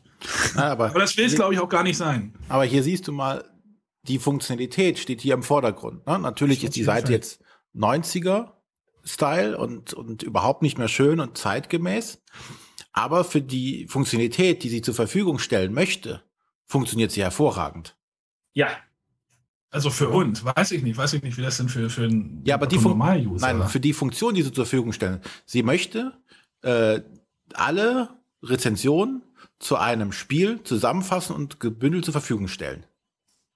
Ja, du musst dich erstmal darum bemühen. Die Seite macht das nicht selbstständig. Du musst da den, den Webmaster anschreiben und der macht dir den. Nee, nee, nee, nee, nee. Du, du siehst es jetzt mal nicht von deiner Seite, sondern von der Seite des, des, des Nutzers. Ja, ja, aber, aber der Nutzer, der, der, der, der Blogger muss erstmal selber aktiv werden. Ich kenne halt auch noch einige, die dort. Ja, aber das ist ja bei Boardgame Geek nicht anders. Ja, das also es gibt ja. ja. keinen, der das automatisch macht. Das Und, zu ähm, automatisieren ähm, wäre ja was anderes. Aber der, die Funktion, die Seite stellt die Information, also die Retention für ein Spiel dir kompakt dar, macht sie hervorragend. Schnell und ohne Schnörkel. Du Schnell, ohne Schnörkel kompakt. Definitiv. Ja. Drei Riesenvorteile von Luding. Ja, und äh, da denke ich, und äh, beziehungsweise das ist der, der Negativpunkt, den ich an ähm, Boardcamp Geek halt sehe, die versuchen halt alles zu können. Ja, die versuchen dir noch die Videos anzubieten, dann dies, dann das, dann gibt's ein Forum, dann gibt's das Forum ist in unterschiedliche Kategorien jeweils eingeteilt. Dann kannst du, ähm, weiß ich nicht, äh, traden. Traden. Dann kannst du Abstimmungen machen, ob das Spiel jetzt sprachunabhängig ist oder nicht sprachunabhängig. Also unglaublich viel Input, den du noch zusätzlich reingehen kannst, den müssen die natürlich auch irgendwie darstellen. Und da denke ich, da wäre vielleicht weniger manchmal mehr. Ja, aber auf der anderen Seite, ich möchte nicht für jede Funktion eine neue Seite anfahren. Also für mich ist das eher so, dass wenn Boardgame Geek sein Aussehen ein bisschen ändern würde, dann wäre so, dass ich das zum Beispiel für mich auch anpassen könnte, wie das dargestellt wird, dann wäre wahrscheinlich Ludin für mich schon tot. Kann man das nicht ein bisschen anpassen? Kann man nicht ah, diese ganzen. Ja, ja. Das ist nicht wirklich richtig. Wir brauchen ein, ein, Facebook. Ja, also das wäre zum Beispiel so, so, so ein Trend im Webdesign, dass du dein eigenes Dashboard in, in Anführungszeichen dir designen könntest. Ne? Du kannst sagen, du möchtest äh, beim Spiel immer die Basisinformationen und die ganzen Blog-Einträge dazu sehen. Aber du interessieren nicht die Videos oder die unterschiedlichen Versionen des Spiels. Ne? Das könntest, bei, bei modernen Web-Applikationen kannst du das ja da meistens machen. Ich wollte sagen, das ist doch kein Rocket Science, das gab es doch schon auf der Google-Startseite vor 10, 15 Jahren. iGoogle, nee, wie hieß das genau, doch? Genau, iGoogle war das. Haben sie aber, glaube ich, auch schon wieder eingestellt, weil das irgendwie nicht ankam. Weiß ich gar nicht, warum. Wie so viel bei Google. der RSS-Feed ist weg. Aber ja, das, da finde ich, ist ein, ein prima Beispiel für das, was, was die Seite möchte und was sie kann. Und das macht sie hervorragend. Aber der äh, Arne hat es eben noch angesprochen, es gibt ja noch äh, dieses HAL 9000. Genau. Was auch ein, eine Datenbank über Spiele, Spieler und Rezensionen ist, die aber hauptsächlich ihre eigenen Rezensionen verwalten. Genau, HAL 9000 sehe ich zum Beispiel nicht als Datenbank, sondern für mich ist das eine Rezensionsseite. Ja, aber du hast Nutzt auch alle nur die Rezension. Du nutzt sie nur, aber du hast trotzdem. Also so in, äh, ja, aber in, in, meiner, in meiner Nutzung quasi. Mhm. Und vielleicht halt, hat, war, war halt dieser Zukauf oder dieses Übernehmen von Luding halt einfach für die halt ein Schritt, diese Datenbank halt einfach da dran zu pappen. Es ist ja noch alles, also zumindest. Also die Datenbank war es tatsächlich, also Hall 9000 war schon vorher eine Datenbank. Ich glaube, der Zukauf von Luding hat dafür gesorgt, dass die Seite nochmal mehr Schub erfahren hat, weil die Leute das dann einfach auch verbinden. Ich meine, momentan ist es auch optisch noch getrennt, aber das wird vielleicht zusammenlaufen. Also bei High 9000 hast du einen Link aber zu Luding relativ präsent. Genau, du hast, aber die, die Daten sind, glaube ich, soweit ich das sehen kann, noch getrennt. Ich hatte die auch schon mal angeschrieben, leider noch kein Feedback bekommen. Wahrscheinlich war es auch ein bisschen kurzfristig, Ende letzter Woche. Ähm, wenn dann noch eine, ein Feedback kommt von denen, werde ich das gerne noch nachreichen in den Kommentaren. Ähm, was zum Beispiel deren Pläne sind. Wollen sie die beiden verheiraten? Das wäre ja eine Möglichkeit, dass die Daten zu übernehmen oder sonstiges. Ja, aber dann schaffst du ja so langsam so ein deutsches Boardgame Geek, wenn du die Datenbank da halt noch mit dran babst oder die zusammenschließt oder merged oder äh, vereinigst oder wie auch immer. Es kommt doch an, wie du es machst. Ne? Dann bist du ja von so einem deutschen Boardgame Geek gar nicht so weit weg. Aber dann lass uns mal über das deutsche Boardgame Geek reden, weil es gibt ja auch eins. Wenn auch mit tausendfach weniger Inhalt. Ja. Nämlich Spielecheck. Genau, das ist Schweigen. das sagt einiges darüber aus, wie viele von uns Spielecheck verwenden. Genau. Ja, ich, ich nicht. Ich wusste bis vor, wann hat mir der Matthias das erzählt? Vor einem Dreivierteljahr oder so, noch nicht mal, dass es das gibt. Ich bin noch nicht mal durch Zufall drüber gestoßen. Mhm. Wobei man auch sagen muss, beim Spielecheck äh, habe ich jetzt gelesen, das ist auch ein Ein-Mann-Projekt. Das macht also einer ganz alleine und da muss man wieder sagen, Hut ab, das ist wieder eine Menge Arbeit, die er sich da aufgehalst hat. Äh, und versucht halt wirklich äh, in die Richtung von Boardgame Geek zu gehen. Ja, halt nur auf Deutsch. Ja, aber wieso kommt das denn nicht an? Das weiß wieso, ich nicht. Wieso funktioniert das denn nicht? Ähm, weil, weil ich, ich, also ich meine, es gibt halt dieses Boardgame Geek und wenn ich wirklich alle Infos haben will, weltweit, dann gehe ich zu Boardgame Geek. Dann brauche ich nicht noch genau das gleiche in Deutsch mit weniger Informationen, dann wurstel ich mich da halt bei Boardgame Geek irgendwie ja, das, durch. das ist wieder, das ist wieder falsch gedacht. Also Fakt Nummer eins ist, wir sind, und darauf bilden wir uns ja auch ganz viel ein, ähm, wir sind einfach die Brettspielnation Nummer eins, also wollen wir auch die größte Datenbank haben. Äh, Punkt Nummer zwei ist, es gibt einfach immer noch Millionen von Menschen da draußen, die kein Englisch können. Oder die sagen, wenn ich, die, wenn ich, wenn ich Boardgame Geek sehe, dreht sich mir der Hals um, weil ich den, den Anblick nicht ertrage, weil ich ja eh nichts finde. Und das Suchfeld da oben, das ist mir zu klein. Und die wollen dann einfach eine deutsche Seite haben. Das verstehe ich auch sehr gut. Ja. Und dann hast du aber gleichzeitig, und das ist das große Problem für Spielecheck, die Tatsache, dass halt nur die Deutschen zum größten Teil Deutsch sprechen. Während also bei Boardgame Geek die gesamte Welt Daten reinfüttert, hast du bei Spielecheck nur ein paar Deutsche, Österreicher und vielleicht noch Schweizer und äh, Randbelgier. Randbelgier. also Klar, die, die, die, die Nut oder da, da die ja ganzen Datenbanken auch nutzergetrieben sind, also die leben davon, dass die Nutzer die Daten eingeben, Daten pflegen gegebenenfalls, wenn Neuheiten kommen. Und da hat die, äh, Boardking Geek definitiv den Vorteil, dass es einfach diese riesige Masse an Usern hat. Ja. ja weil wenn das eine alleine die ganzen Informationen zu den Spielen einpflegen würde, wäre das ein Fulltime-Job. Mit Bildern und dies und das. Ja. aber wenn ich da zum Beispiel jetzt in das Forum reingehe, ja, wir nehmen jetzt, wann nehmen wir auch am 5. August und der letzte Foreneintrag bei Spielecheck ist der aktuellste, ist vom 1.8. Da hat doch kein, kein User irgendwie Interesse, da was reinzusetzen. Also, weil man genau weiß, dass das dort in, im Nichts verläuft. Aber wenn du anguckst, die letzten bewerteten Spiele ist vom 5.8. von heute also. Okay. Also Bewertung kann jetzt auch zum Beispiel nur sein, da hat einer Sterne vergeben, ja, aber keinen Kommentar zum Beispiel abgelassen. Also da tut sich schon was. Ja, die Forum, also, Forum ist wahrscheinlich, gibt es wahrscheinlich einfach zu große Konkurrenz über andere Foren. Also ich muss auch zugeben, ich meine, ich, ich kenne Spielecheck auch nicht ewig. Ich bin darüber mal gestoßen, als der Udo Bartsch in einem seiner Artikel geschrieben hat, also frei nach dem Motto, ab jetzt wird zurückverlinkt, ähm, von welchen Seiten ja die meisten Leute zu ihm kommen. Und da war Spielecheck eine der hohen genannten Seiten. Das heißt, es lesen auch sehr viele Leute. Sie tragen vielleicht wenig dazu bei, aber sie freuen sich auch von dort aus halt also Sachen zu finden.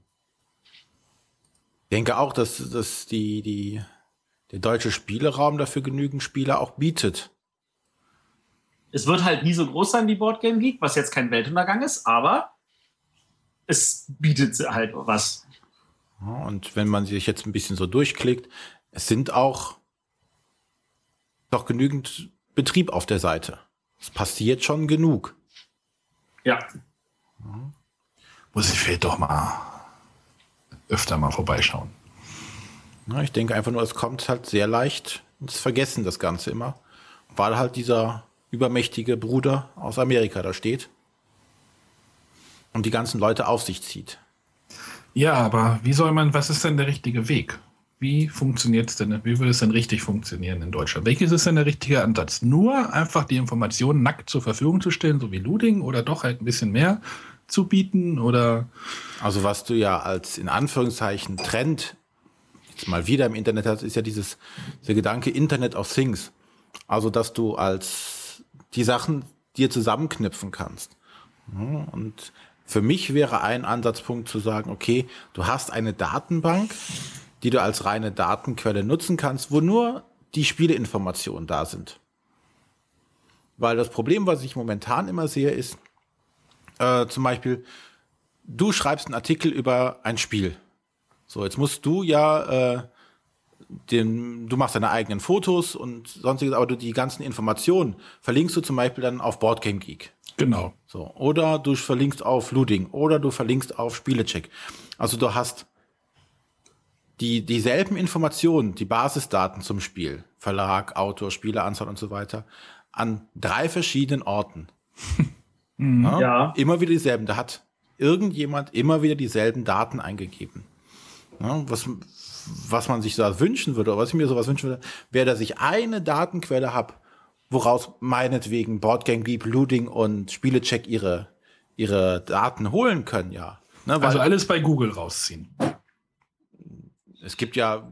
Ja, nicht sowas, sondern wirklich. Ja, aber sagen, nein. Ne, also du hast halt, also eigentlich, ich meine, Und da hat jetzt Boardgame wieder einen Vorteil. Du brauchst halt eigentlich wirklich nur auf der einen Seite die Datenbank und auf der anderen Seite die Webseiten, die diese Datenbank äh, mit Leben füllen im Sinne von, wir bieten jetzt eine Übersichtlichkeit. Und äh, du kannst ja, wenn ich es richtig äh, sehe, du kannst ja auch Daten aus Boardgame Geek rausholen über eine XML-Abfrage. Ja, es ähm, gibt, gibt sogenannte API, also eine Programme, Pro, äh, Programmierschnittstelle, auf die ich dann die Daten auch abgreifen kann. Genau. Aber die krankt zum Beispiel an allen Ecken und Enden. Die ist langsam und äh, ja, aber es ist, es ist eine Möglichkeit. Also du sagst halt, du willst auf der einen Seite aber haben wirklich eine Datenbank, die nichts weiter hat als die ganzen Daten. Und wo ich das eingebe, ist egal, weil das alles in dieselbe Datenbank fließt. Und dann haben wir verschiedene Seiten im Notfall. Und dann habe ich eine Seite, wo ich sage, mich interessiert jetzt einfach nur Rezensionen. Dann gehe ich auf diese Seite, ich rufe ein Spiel auf, habe die Basisinformationen und die Liste aller Rezensionen. Oder ich sage, ich will Videos sehen. Dann gehe ich auf eine Seite, dann habe ich da, gebe ich, sage das Spiel und dann kriege ich alle möglichen Videos dazu, egal wo sie im Netz liegen. Also sowas schwebt dir halt vor. Ja, noch, noch abstrakter im Anführungszeichen, sondern ich habe wirklich eine Datenbank, die nur dafür zuständig ist, diese statischen Informationen zu den Spielen, weil wenn ein Spiel einmal veröffentlicht wurde, ändert sich daran nichts mehr. Kommt vielleicht eine neue Version dazu, aber die Spieleranzahl bleibt erstmal gleich bei der einen Version. Und ähm, dann kann ich als, als zum Beispiel als Luding, kann ich dann hingehen und sagen, ich konzentriere mich darauf, alle Rezensionen, die es zu einem Spiel gibt, zu sammeln. Sprich, ich hole mir die, die, die Informationen, die, die, die Spielinformationen aus dieser einen Datenbank, habe sie zentral damit, die ist dann auch eindeutig identifizierbar und habe dann aber äh, meine eigene Datenbank, wo ich alle Rezensionen drin verwalte. Sprich, ich könnte dann zu sagen, okay, jetzt ähm, wer verwendet denn noch die Datenbank äh, oder diesen, dieses, dieses Spiel? Vielleicht gibt es dann eine, eine Seite, die alle Videos auf YouTube damit auflistet. Dass ich also diese, diese Information, diese reine Brettspielinformation an einer Stelle zur Verfügung habe. Ja. Und da gibt es zum Beispiel in, in, da hatte ich mich auch schon mal auf Twitter ein bisschen schlau gemacht. Es gibt zum Beispiel Wikidata. Das wird den wenigsten Leuten irgendwas sagen. Aber das ist halt ein Projekt von Wikipedia auch, das dafür zuständig ist, die strukturierten Daten, die es zu allen Sachen gibt. Zum Beispiel zu einer Person gibt es ja geboren, gestorben, das und das. Äh, diese strukturierten Daten anzubieten. Und genau solche strukturierten Daten und statischen Daten wären ja diese Brettspielinformationen. Bei Wikipedia sieht man das ganz oft. Da ist ja, wenn man auf so einen Wikipedia-Artikel klickt, links immer so, ein, ähm, so eine Box. Rechts. Äh, rechts, genau. Rechts so eine Box mit den, den Basisinformationen. Weiß nicht, bei einer Person ist das Bild da und äh, wann er geboren ist, wo er geboren ist, wann er gestorben ist und so weiter. Und das sind zum Beispiel Sachen, die werden automatisch da rein generiert.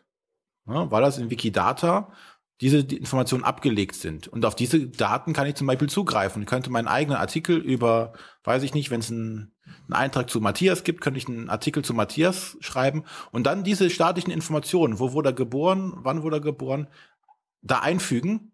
Und wenn sich herausstellt, oh, im Wikidata, das, das Geburtsdatum ist falsch, der ist gar nicht dann und dann geboren, sondern er ist schon viel, viel älter. Der sieht nur so jung aus Alte Sack. Lalala. ähm, wird halt an einer Stelle korrigiert und alle anderen, die diese Informationen verwenden, sind dann auf dem richtigen Stand. Ja. Und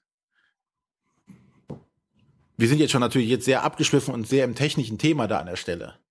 Aber das ist halt, wie gesagt, meine Hoffnung, irgendwann sowas mal zu, zu, zu haben oder anzustoßen, dass dass man da jemanden findet, der sowas machen würde. Und da denke ich aber einfach nur, das wird gegebenenfalls braucht man da halt auch finanzielle Unterstützung, um sowas zu machen. Weil das ist halt nichts, was du einfach so machst, so für zwischendurch, sondern du brauchst da schon Zeit, um sowas auch aufzubauen. Die Daten müssen ja irgendwo herkommen. Aber in die Richtung würde ich gerne gehen kann das verstehen, ja. Was mir zum Beispiel da jetzt noch einfällt, ich hatte ja mal versucht, ein, äh, eine kleine Website zu erstellen, die die unterschiedlichen RSS-Feeds der einzelnen Blogger absucht und die neuesten Artikel auflistet. Das ist ja soweit nichts Spektakuläres, aber grundsätzlich habe ich ja das Problem, dann habe ich jetzt, äh, der Arne hat einen äh, Artikel zu einem Spiel geschrieben und der Matthias hat einen Artikel zu, zum selben Spiel geschrieben. Und ich kann die beiden aber nicht miteinander verknüpfen, weil ich die Informationen ja gar nicht weiß. Ja, wenn es aber jetzt irgendeine Möglichkeit gäbe, dass der äh, Arne und der Matthias auf seiner Seite einen, einen Link oder irgendwo versteckt eine Information, wie zum Beispiel eine, eine ID zu einem Spiel von dieser Datenbank hinterlegen, kann ich sagen, ah, guck, die verwenden. Ja, das, das macht, das macht Luding. Ich weiß nicht, ob, also, wenn ja, du, bei, Luding, sagen, wenn du bei Luding, pass auf, wenn du bei Luding was einträgst, hast du dort ein Formular, du trägst so einen Link ein, mhm. dann machst du ein Leerzeichen und dahinter trägst du den Spielenamen ein. Und der verknüpft dann quasi deinen Link mit dem Spiel. Aber die Information steht ja nicht auf deiner Seite. Doch, also ich zum Beispiel, weil immer wenn ich eine, eine Meinung poste zu einem Spiel, mache ich einen Link auf Luding. Und da, da den, den, den, den äh, Link dazu kannst du ja auslesen, kannst sagen, aha, hier geht's los mit luding.org slash und dann folgt eine eindeutige ID-Nummer. Und da, darunter habe ich auch dasselbe für die, den eindeutigen Link zu Boardgame Geek. Ja, aber den muss ich ja erstmal auf deiner Seite. Das Problem ist halt, dass es halt nicht einheitlich ist. Ne? Du machst es jetzt so und der Arne macht es vielleicht gar nicht. Ja, Arne, was ist deine Ausrede? was? Hä? ja. Und das ist schon in Anführungszeichen dann die richtige Idee, aber es müssten halt alle machen. Und ja, dann könntest du zum Beispiel hingehen und sagen, okay, da muss Luding das gar nicht, musst du das gar nicht mehr händisch bei Luding eintragen. Trag doch einfach bei deiner, auf deiner Seite den Link zu der Luding-ID ein und durch ein dadurch, dass du nur deine Webseite bei Luding registriert hast, gehen die einmal am Tag über alle Seiten drüber, die sie kennen und gucken, oh, guck mal, der Arne hat einen neuen Artikel mit der ID zu dem Spiel gemacht, dann fügen wir diesen Link einfach mal bei uns automatisiert hinzu. Ja, du musst halt, das, das Problem ist, dass du halt alle dazu kriegen musst und ich glaube, da ist der Knackpunkt. Ja, aber. Viele, die Leute kennen sich nicht damit aus, die Leute haben keine Lust. deswegen muss es halt einfach sein. Ja. Aber das, das ist ja auch wieder ein Argument, wo ich sagen muss, äh, dann hat Boardgame League nochmal den zusätzlichen Vorteil, weil du willst das ja auch weltweit einheitlich haben. Also dann wäre der richtige Schritt ja zu sagen, wir lassen jetzt zum Beispiel Spielecheck sein und müssten eigentlich Boardgame Geek eindeutschen. Was dann spätestens beim Forum wieder ein Problem ist. Ja, aber nochmal, ich will ja gar nicht das Forum dabei haben.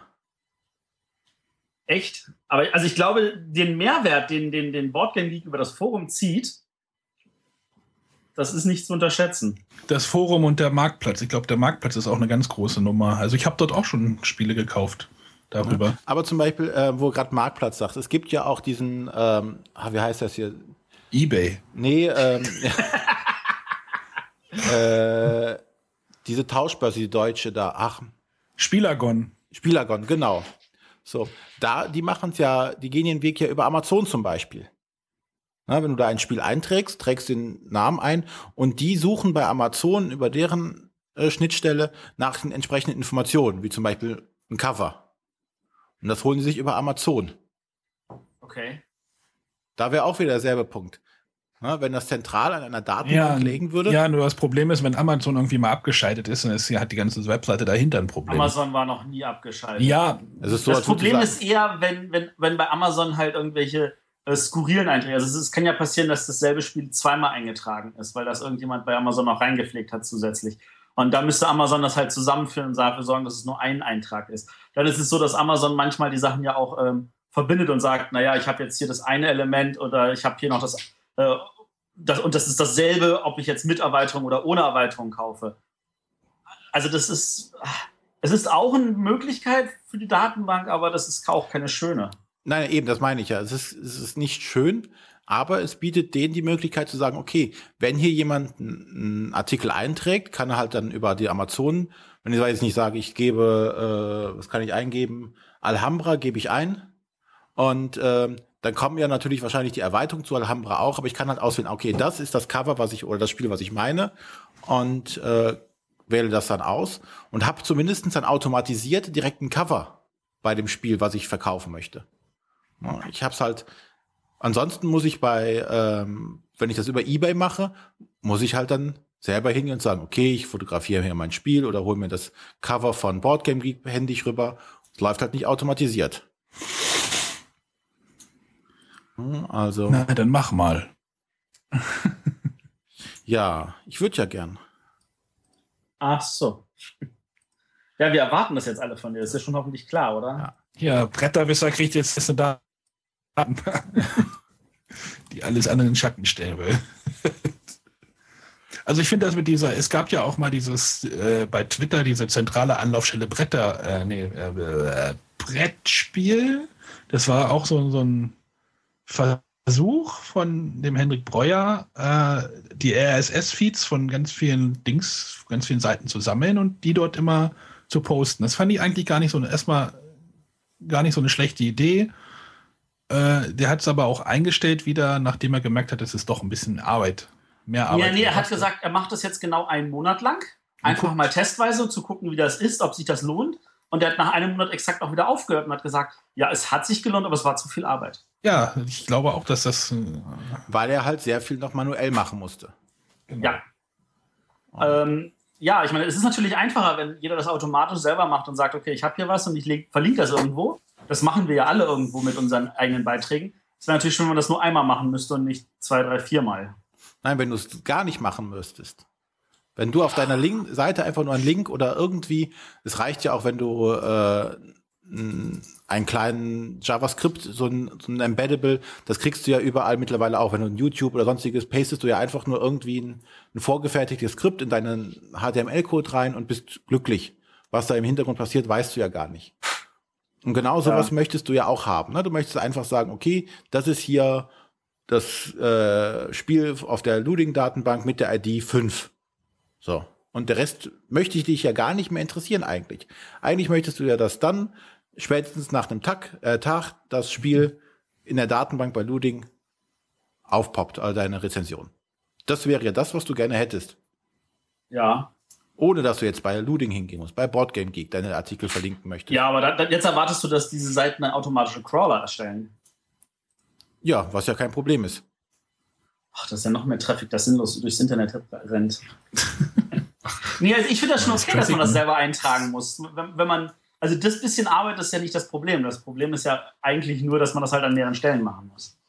Aber wir gehen jetzt eigentlich zu sehr auf, auf das, was wir persönlich machen. Genau. Und viel zu sehr weg von dem, was eigentlich noch ein Spiel bieten kann. Und da muss ich ganz ehrlich sagen, ich meine, da bieten äh, Boardgame Geek und Spielecheck natürlich noch zusätzliche Elemente an, die die anderen genannten Seiten bisher nicht haben mit äh, ich kann dir, ich habe meine diesen Figuren selber bemalt, ich kann die da zur Schau stellen. Und die Leute können sagen, oh cool. Ähm, ich habe äh, ein Playthrough selber aufgenommen von irgendwas per Video und das dann auch dort mit verlinkt. Boardgame Geek ist übrigens böse. Ich habe dort auch mal versucht, mal noch ein paar extra Bilder zu posten mit einem Wasserzeichen. Ja, das lassen sie nicht so. Das mögen die nicht. Ist, da sind die, die sind super streng. Also eigentlich ist das schon ziemlich krass, was die da in Zensur zum Teil an den Tag legen, aber ist auch verständlich. Also sie sorgen halt dafür, dass die Datenbank nicht zugemüllt wird mit irgendwelchem Dreck. Das war halt einfach nur mehr Fotos auf bla bla bla. Ja, ja genau. Nee, das ist, also du darfst auch zum Beispiel, wenn du einen Kickstarter hast, dann darfst du da nicht einfach wild kreuz und quer irgendwie Werbung dafür posten, sondern du ja, das ist ja auch genau, in Ordnung. Ja, genau. Du darfst halt genau einen Post machen in genau einem Thread und dann musst du hoffen, dass die Leute da auch in diesen Thread reingehen. So, haben wir denn noch ein paar Datenbanken, die wir nicht erwähnt haben? Ja, ich würde sagen, aufgrund der, der Zeit, die wir jetzt, oder der Zeitdrucks, die wir haben, nennen wir zumindest noch mal die, die uns jetzt so spontan eingefallen sind, damit es nicht heißt, so, wir haben nur Spielecheck und Looting genannt. Äh, und kurz auf Tricktrack, also was wir noch haben, war das äh, Ludoversum auf ludoversum.de. Genau. Ähm, die sind aber auch mehr auf der Rezensionsschiene, also eine Sammlung von Rezensionen ja. und haben dazu dann die entsprechenden Spiele, Informationen auch in ihrer eigenen Datenbank wieder. Also schon nochmal dieselben Informationen wie bei allen anderen auch. Äh, wobei, wie bei Hall, 9, also bei, ja, bei Hall 9000, kannst du äh, die Spiele halt auch brav bewerten. Das haben wir jetzt noch gar nicht gesagt. Jeder, jeder Leser kann ja auf den meisten Seiten die Spiele selber bewerten und dadurch entsteht auch so ein, so ein Schnitt an, an äh, Punkten. Also man kann dann drauf gucken und sagen, ah, 1000 Leute haben es bewertet und das ist im Schnitt eine 5,8, also weiß ich, dass das Spiel wahrscheinlich eher nichts ist oder so. Ja. Mhm. Ähm, dann haben wir quasi eine Spieledatenbank, die aber jetzt mehr aus den äh, kommerziellen Gesichtspunkten rausgestanden ist beim äh, Spieleoffensive. Ja. Die ja in Anführungszeichen das Brettspiel Amazon sind. Ja. Du kannst ein Spiel kaufen und kannst dann deine Bewertung dazu abgeben. und äh, kannst sagen, das, das Spiel habe ich in meiner Kollektion, das habe ich nicht und so. Dadurch entsteht ist natürlich auch eine Art von Datenbank da, aber die natürlich nicht äh, den Anspruch hat wie die anderen, sondern es ist noch zusätzlich dazugekommen im Laufe der Zeit oder war von Anfang an bei denen eingeplant. Aber ist halt jetzt nicht eine Datenbank, wo ich jetzt nachsuchen kann, okay, ich möchte ein Spiel haben, äh, doch, kannst du sogar auch, aber weil, ja, weil du es ja nur kaufen kannst. Ne? Bei denen ist der Grund ja definitiv, du sollst das Spiel da kaufen.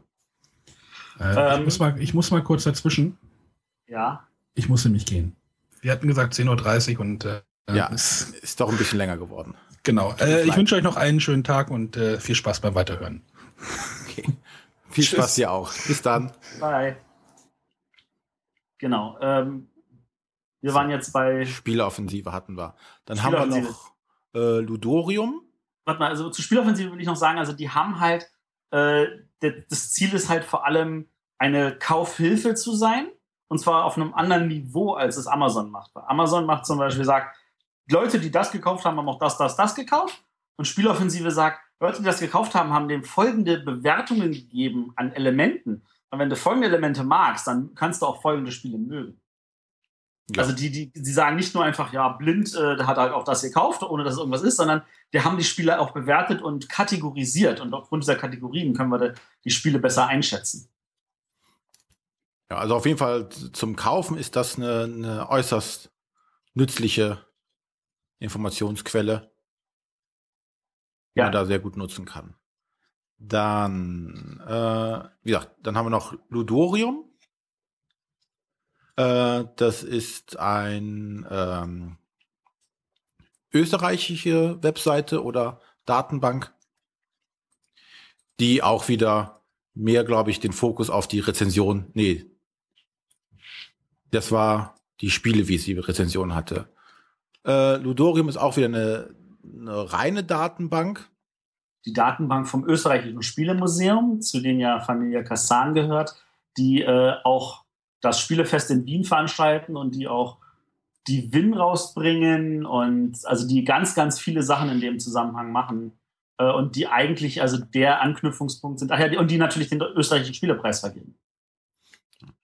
Das ist also wirklich eine reine Datenbank, wo ich wirklich nach einem Spiel suchen kann. Ich sagte, ich suche äh, ein Familienspiel äh, für zwei Spieler oder für viele Spieler und äh, kann sagen, ich möchte gerne was mit Strategie haben und kann sagen, oh, ich möchte aber nur Spiel des Jahres dabei haben oder sonstiges. Und die suchen einem dann halt die Sachen raus. Wir ja. haben selber eine, eine kleine Info Infografik, ne, wie viel Taktik, wie viel, Info äh, wie viel Strategie, äh, wie viel Zufall dabei ist, ein, ein Cover. Also auch wieder eine reine Datenbank ohne Schnickschnack. Aber, ich, ich wiederhole mich jetzt nochmal da, gebetsmühlenartig, wieder dieselben Informationen, die alle anderen auch einpflegen müssen. Nur gehostet in Österreich. Genau. Was ja nicht schlimm sein muss. Ja, Spielwiese.at ist, weiß ich gar nicht, ob sie älter sind als Ludorium. Auf jeden Fall kenne ich sie länger. Ähm, das ist halt von dem Arne Miller, der auch beim Graf Ludo mit äh, involviert ist. Äh, das ist eigentlich auch eine Spieledatenbank, die sich jahrelang damit rühmte, die größte zu sein.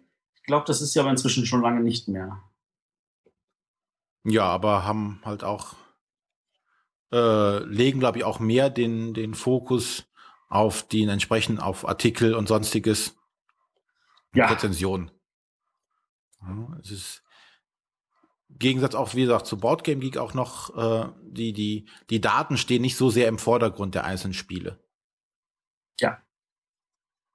So, ich glaube, jetzt sind wir im Schweinsgalopp. Schnell nur noch die paar, die wir kennen, durch, ja. ja. Falls wir noch eine Datenbank oder sowas vergessen haben. Was sehr gut passiert ist. Wenn ihr noch irgendwelche Datenbanken kennt, vielleicht auch gerade von Ländern, mit denen wir relativ wenig haben. Ich bin mir sicher, es gibt auch eine italienische Spieledatenbank. Die hatte ich auch schon mal auf dem Radar, weil ich ja für einen italienischen Verlag arbeite. Aber fragt mich jetzt nicht mehr, wie sie heißt, weil die einfach zu italienisch ist. Oder vielleicht auch eine dänische, eine ukrainische, eine russische, eine chinesische. Das sind alles Datenbanken, die wir natürlich nicht kennen. Wenn ihr da irgendwas kennt, schickt uns den Link, schreibt sie in die Kommentare. Wir gucken uns das gerne auch an, schauen nach, was die vielleicht anders machen, was auch interessant ist. Ähm, das interessiert uns auch alles. Ja, oder wenn ihr irgendwie ähm, Informationen auch habt, die wir jetzt falsch gemacht haben, wenn uns irgendwas untergegangen ist, bei dem, was wir zu den einzelnen Datenbanken gesagt haben, was nicht richtig war, auch bitte direkt Feedback. Wir möchten das gerne aufgreifen, dann noch, vielleicht später nochmal in einem erweiterten Folge. Genau. Ähm, ich würde mich gerne äh, ich würde mich darüber freuen, wenn es vielleicht Leute gibt, die ähm, Interesse an so einer Datenbank haben, die vielleicht mal Lust haben auf ein, auf ein Brainstorming oder sowas, die vielleicht schon in der Richtung auch mal was gemacht haben oder vorhaben, was zu machen. Äh, oder auch, äh, wenn sich die, die Betreiber der bis jetzt vorgestellten Datenbanken, wenn die auch Hörer unseres Podcasts sind, dürfen natürlich auch gerne äh, noch ihren Beitrag dazu schreiben äh, und Ergänzungen dazu machen. Da denke in der, in der Richtung könnte man was machen. Ich denke, wir sind im, im Internetzeitalter angekommen und, und da soll doch langsam Deutschland mit seiner Brettspieleszene mal ankommen. Das stimmt. Bis jetzt sind wir da nur sehr sporadisch und im Gegensatz zu den Amis sind wir da deutlich zurück. Sei es nicht nur, nicht nur Boardgame Geek, also die Datenbank, und ansonsten auch sind die da deutlich professioneller aufgestellt. Was wie meine Meinung wieder ist, damit zusammenhängt, dass in Deutsch, dass in Europa, also für dieselben ähm, Menge an Menschen, die sowas nutzen können, äh, zu viele Sprachen vorherrschen. Also hier muss halt in Europa jeder das Land seine kleine eigene Suppe kochen, während in den USA halt gleich 300 Millionen Leute mit derselben Sprache auf dasselbe Element zugreifen können und da viel mehr Synergien dadurch entstehen. Ja, aber gerade im Brettspielbereich weiß ich nicht, wie viel die Anzahl der Spieler da so wirklich ist, die da äh, Input erzeugen. Ja, also. Da müsste man jetzt natürlich gucken, aber also laut Statistik von Boardgame Geek ist die Zahl der Nutzer aus den USA irgendwo bei 60 bis 70 Prozent. Von was? Also der. Der Nutzer von Boardgame Geek. Es kommen aus den USA 60 Prozent. 60 bis 70 Prozent. Ja. Die ja. Frage ist halt, wie viel wirklich aktive User sind das? Ja. Und wie viel, wie viel könnte man, also die, die, pure Zahl, wie viel könnte man in Deutschland erreichen? Als aktive. User, die in einer deutschen Datenbank zum Beispiel. Und da weiß ich nicht, ob die Zahl so viel unterschiedlich ist. Das weiß ich natürlich auch nicht. Müsste man gucken. Wer die Zahl kennt, kann sie uns gerne mitteilen. Ja, die würde mich auch interessieren. Vielleicht hat irgendein Student eine, eine Arbeit darüber geschrieben, man weiß es ja nicht. Das wäre tatsächlich mal etwas. Aber ich glaube, die meisten Studenten äh, begnügen sich damit zu gucken, wie die Entwicklung von Brettspielen ist, über Monopoly hinaus. Ja. Gut, dann äh, können wir jetzt langsam den Bogen schließen. genau. Wir haben jetzt genug gequasselt darüber. Ich hoffe, es war auch nicht zu technisch. Äh, wohl einen technischen Punkt habe ich noch gerade, ähm, warum ich das ganze Thema halt auch immer noch angesprochen habe. Was die meisten Datenbanken bis auf Boardgame Geek ist jetzt bei den anderen nicht bekannt, äh, diese, diese Programmierschnittstelle, also dass ich von außen an diese Daten drankomme, ohne über die Webseite gehen zu müssen, um sie zum Beispiel für meinen eigenen Blog, für meine eigene Webseite benutzen zu können.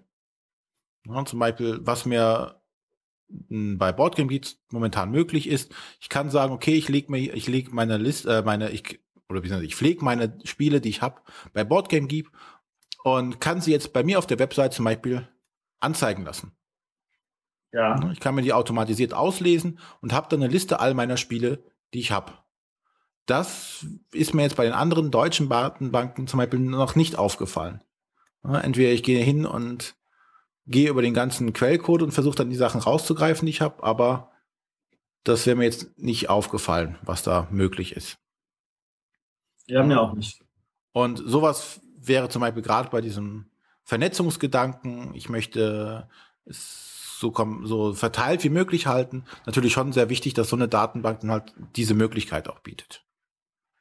So, was soll jetzt wirklich das letzte technische Thema gewesen sein für heute? Ja, wir danken allen, die bis hierhin durchgehalten haben. Genau. Ähm, Freuen uns auf Feedback. Genau. Wenn ihr da irgendwelche Meinungen zu habt, irgendwelche Erfahrungen, haltet nicht hinterm Berg. Genau. Da würde uns auf jeden Fall mal eure Meinung jetzt grundsätzlich interessieren. Nutzt ihr Datenbanken?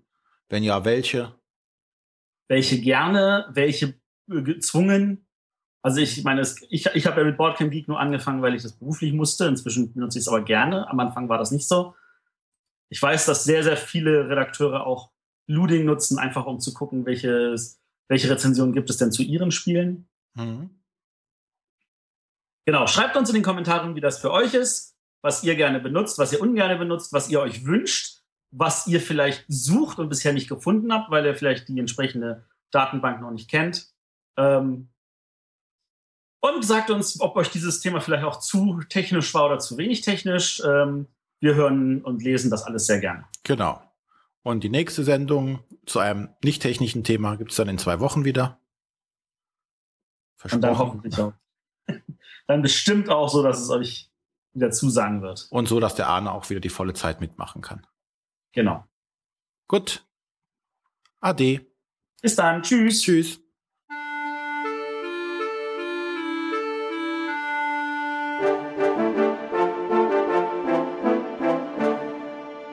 Das waren die Bretterwisser. Ihr findet diesen Podcast bei iTunes oder auf www.bretterwisser.de.